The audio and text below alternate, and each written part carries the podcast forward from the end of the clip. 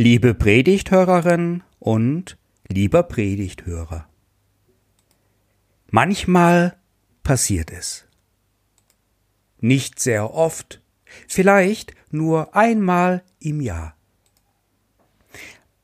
Dass mich etwas Buntes aufmerksam werden lässt, auf meinem Weg morgens in die Küche, wenn ich da rumschlürfe zum Frühstück machen. Ich sehe es so gerade eben aus dem Augenwinkel. Na nu, da ist doch was. Ein glitzerndes Etwas mit der überwiegenden Farbe in Rot. Und ich entdecke es ausgerechnet in einem Schuh von mir. Dann laufe ich staunend hin, bin überrascht.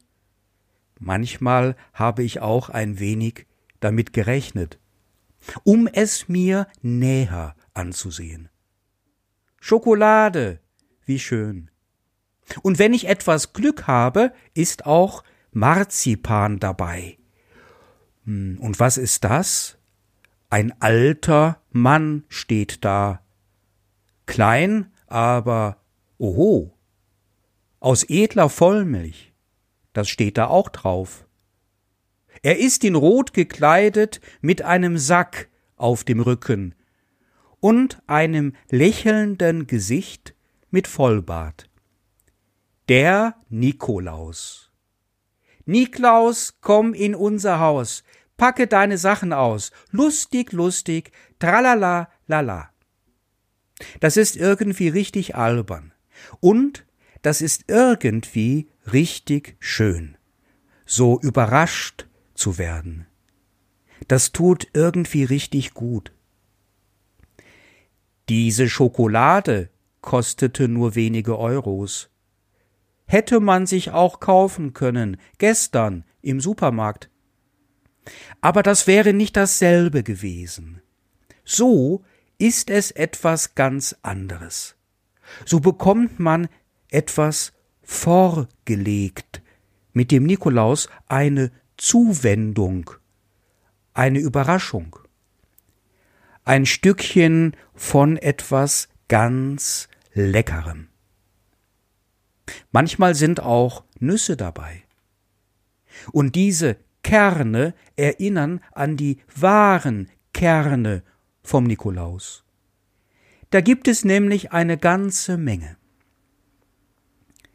Nikolaus hat wirklich gelebt. Er war ein Bischof. Dies erklärt seinen roten Mantel, welchen er immer anhat. Bischof von Myra war er. Heute liegt die Stadt in der Türkei, ziemlich genau mitten im Süden am Mittelmeer. Er wirkte in der ersten Hälfte des vierten Jahrhunderts.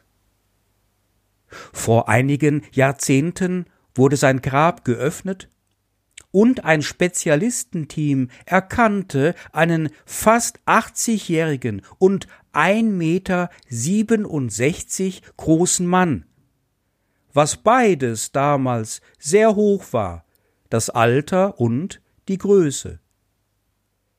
Er muss ziemliche chronische Schmerzen gehabt haben, eine ausgeprägte Arthritis, besonders an der Wirbelsäule. Vielleicht war der Sack, den er immer trug, doch ein wenig zu schwer all die Jahre. Und dies meine ich gar nicht ironisch. Vielleicht war es wirklich genau so. Und er trug schwer an den Säcken und an der Verantwortung, an der tagtäglichen Bemühung, den Armen in seiner großen Gemeinde etwas zu helfen. Denn seine Gemeinde war wirklich arm. Nikolaus hatte reich geerbt, und er war bemüht, sein Erbe schön gleichmäßig auf seine bedürftigen Gemeindeglieder zu verteilen. Über viele Jahre hinweg. Und hier begegnen uns Einzelheiten, die mich schon sehr erinnern an meine morgendliche Erfahrung mit meinem alten, gefüllten Turnschuh unter der Treppe. Man nimmt an, dass Nikolaus ein ganzes Helferteam auf die Beine stellte, welches die Leute mit materiellen Dingen versorgte, mit Lebensmitteln und mit Geld, Kleidung und Arzneien. Und sicher war auch Spielzeug für die Kinder darunter.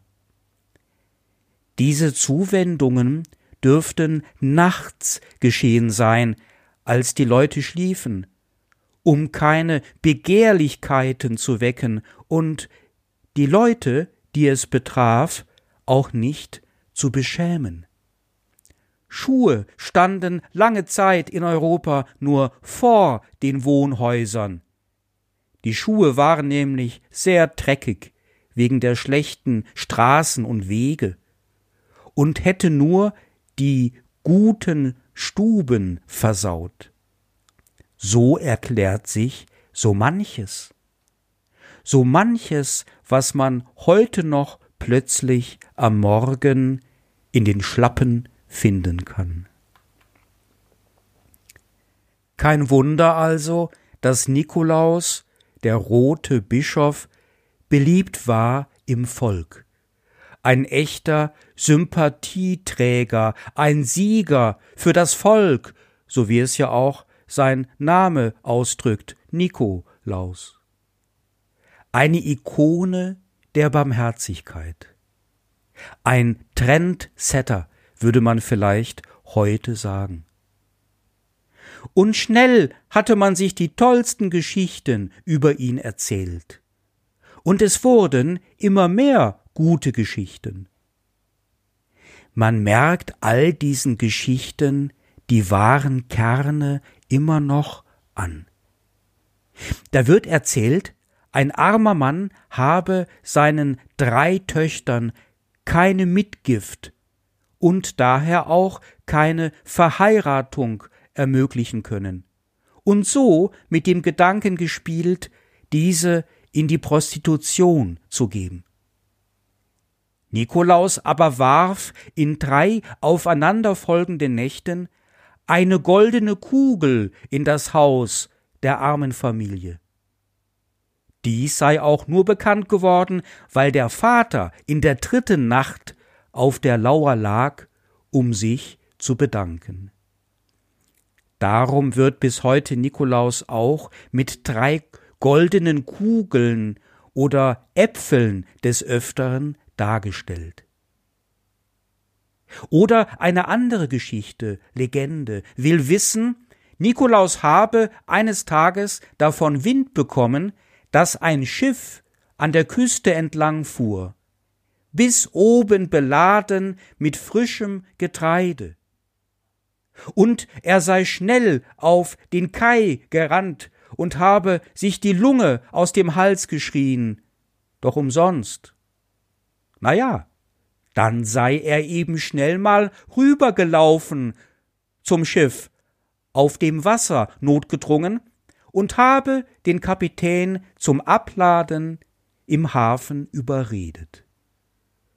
Dabei sei dann das Schiff einfach nicht leer geworden, und der Kapitän fuhr dann nach einem gelungenen Aufenthalt in Myra weiter, mit einem vollen Schiff und einem vollen Herzen.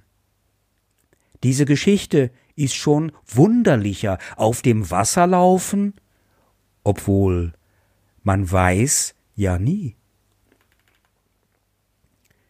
Auch die besondere Zuwendung an die Kinder hat einige wahre Kerne, die uns erstaunen können, weil sie so realistisch sind. Man hatte einen Gesetzeskodex aus der Zeit des Bischofs Nikolaus gefunden, welcher es in sich hat, gerade zugunsten der Kinder. Darin wird nämlich der Versuch unternommen, die Kinder den Erwachsenen rechtlich vollkommen gleich zu stellen. So weit ging das, dass die Kinder über ihre eigene Eheschließung autonom entscheiden sollten und auf ein Einverständnis ihrer Eltern auch verzichten könnten. Kein Wunder also, dass Nikolaus gerade bei den Kindern so beliebt war. Kurz nach dem Tod von Nikolaus wurde allerdings dieses Gesetz wieder rückgängig gemacht. Außerdem kommt für die Kinder noch etwas anderes hinzu. Es dürfte auf den Bischof Nikolaus zurückzuführen sein, eine besondere Taufpraxis eingeführt zu haben. Damals hatte sich die Staatskirche erst konstituiert. Viele Menschen wurden getauft und kamen zur christlichen Kirche hinzu. Die Hauptzeit für die Erwachsenentaufe wurde das Osterfest, während die Kinder häufig zu Weihnachten getauft wurden. Es ging bei den Taufen eine Zeit des Unterrichtes voraus, und die Kinder wurden am Anfang des Adventes durch Geschenke zu dem vorbereitenden Taufunterricht eingeladen. Eine Praxis, die vermutlich von Nikolaus ins Leben gerufen wurde. Die Sitte der Geschenke hat später der Reformator Martin Luther von Nikolaus auf Weihnachten verlegt. Das nötige Kleingeld für die Geschenke an die Kinder schien Nikolaus besessen zu haben. Aber was da geschah, ist viel mehr als die Laune eines Reichen, der keine Lust hat auf seinen Besitz. Die Zuwendung von Nikolaus, der volle Schlappen, ist theologisch begründet. Bis heute. Und es ist wichtig, dies zu entdecken. Was hat Nikolaus getrieben? Welche Theologie hat er angewandt? Welches Wort Gottes hat er besonders laut gehört und besonders eifrig getan. Warum waren ihm dabei gerade die Kinder so wichtig?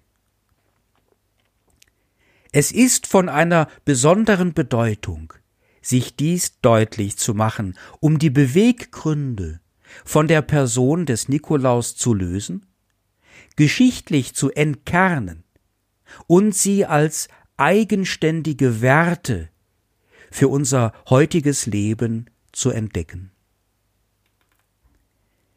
Da gibt es einen entscheidenden Anhaltspunkt für die Theologie des heiligen Nikolaus. Er war ein Teilnehmer des wichtigen Konzils von Nicäa im Jahre 325.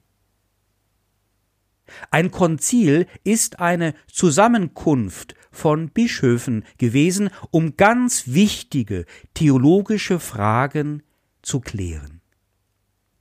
Wir wissen, welche Theologie Nikolaus vertrat, denn er hat auf dem Konzil keinen geringeren als den überragenden Theologen Arius, den Alexandriner, geohrfeigt Jawohl, er hat ihm eine geknallt, ein paar Ohrfeigen erteilt, eine runtergehauen. Dafür wurde er sogar erst einmal in Gewahrsam genommen, eingelocht, der Heilige. Dieser Vorfall ist gleich von doppelter Bedeutung. Einmal sieht man daran wieder einmal, dass die Heiligen keine Heiligen waren oder genauer, doch Heilige waren, aber dass ein Heiliger oder eine Heilige eben auch Menschen sind wie du und ich. Das macht uns Mut bei dem Versuch, selbst Heilige zu werden. Und außerdem verrät uns dieser Vorfall, auf welcher Seite Nikolaus auf dem Konzil stand und dass es die Seite von Athanasius, dem Alexandriner war, der sich schließlich auch noch als junger Mann auf dem Konzil überraschend durchsetzte. Dessen Theologie dürfte weitgehend auch die Theologie des Nikolaus gewesen sein. Das macht Sinn und erklärt vieles im Leben und Wirken des großen Bischofs. Danach geht alles von Gott selbst aus. Punkt. Arius dachte noch, die Menschen könnten sich hochentwickeln zu Gott. Und auch Jesus sei so ein elitäres Schlauchen gewesen, so eine Art Supermensch. Aber Jesus war viel mehr als das. Er war der Sohn Gottes. Und mit ihm wendet sich Gott selbst seiner Schöpfung zu. So spricht die Bibel davon. Etwa in der Weihnachtsgeschichte von Lukas 2 oder in dem Johannesprolog von Johannes 1. Und wenn wir Menschen die Zuwendung Gottes erfassen, dann gelingt es uns, sie durch uns hindurch weiter zu leiten in die Welt. Er tut das Entscheidende. Wir geben es nur weiter. Die Gabe wird zur Aufgabe. Der Zuspruch zum Anspruch. Auch davon handelt die Bibel. Der Apostel Paulus sagt es immer wieder, so auch im Römerbrief Kapitel 8. Und weil die Liebe Gottes dem Tun des Guten vorausgeht, darum ist schon das Kind in seiner geistlichen Veranlagung voll und ganz der Adressat Gottes und den Erwachsenen ebenbürtig. Vergleiche etwa aus dem Markus Evangelium Kapitel 9 Vers 36. Das ist nun die entscheidende Frage. Was schieben wir Menschen uns gegenseitig in die Schuhe? Unsere eigene Schuld oder die Liebe Gottes? Quälen wir uns gegenseitig, weil wir uns selbst nicht gut fühlen? Oder gehen wir den Sachen verständnisvoll auf den Grund und verzeihen wir uns gegenseitig und machen wir aus dem Bösen etwas Gutes. Wenn wir Gutes tun wollen, dann lasst uns als die Gebenden immer auch die Nehmenden bleiben. Wir dürfen beides sein unser Leben lang. Das Kind mit seiner Sehnsucht nach dem glitzernden Rot, dem Appetit auf Schokolade, dem sehnsuchtsvollen Gefühl, etwas geschenkt zu bekommen. Eine Zuwendung von dem heiligen Nikolaus oder von sonst jemanden, der uns etwas hinlegt von dem, was er selbst bekommen hat, abbekommen hat von der Gnade Gottes. Was ihm viel mehr wert war als das ganze Gold der Erde, sein ganzes Erbe und Geld.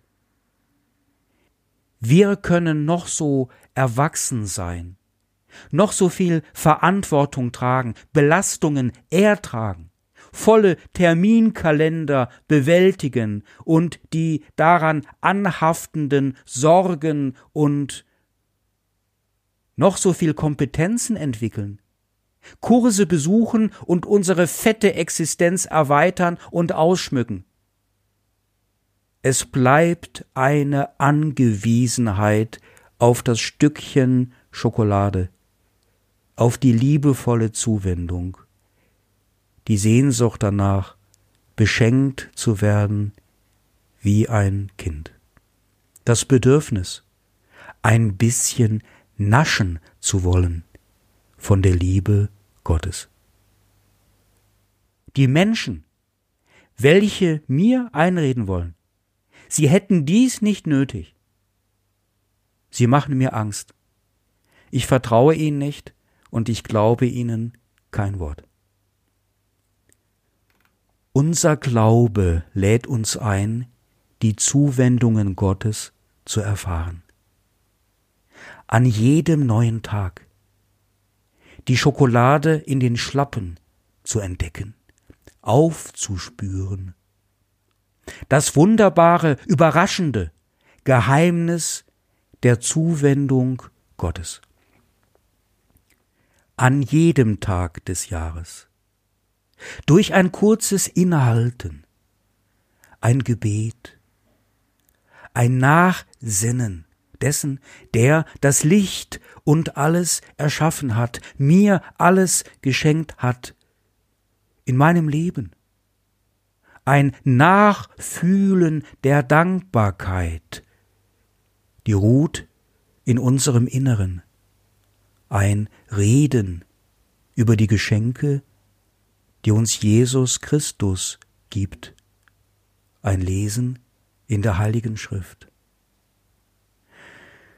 Und immer stärker ist das Gefühl der Fülle, die innerste glaubensmäßige Überzeugung, dass es Gott gut mit uns meint und tut. Und jetzt, erst jetzt, nachdem wir mit Nikolaus den Wert der Gnade Gottes angesichts des Unwerten bemessen haben, sind wir eingeladen, selbst wie Nikolaus zu sein. Gleich in wenigen Stunden werde ich vor einigen unserer diesjährigen Konfirmanden und Konfirmandinnen predigen. Ich werde sie einladen zu versuchen, wie Nikolaus zu sein. Nicht immer nur die liebevollen Zuwendungen erwarten, sondern sich selbst auch liebevoll zuzuwenden, denen etwas in die Schuhe zu legen, die sich darüber freuen oder diese Zuwendung dringend brauchen. Die Zeit ist reif, für solch ein Erwachsenwerden im Glauben. Und am Ende des Konfirmandenjahres winkt das Recht der Patenschaft. Aus der Zuwendung Gottes heraus lebt und handelt die kirchliche Diakonie. Das diakonische Werk auf evangelischer Seite und die Caritas auf katholischer Seite. Da geschieht eine christliche Sozialarbeit, eine professionelle Hilfe, ein solidarisches Handeln, ein liebevoller Dienst. Und was ist mit dir?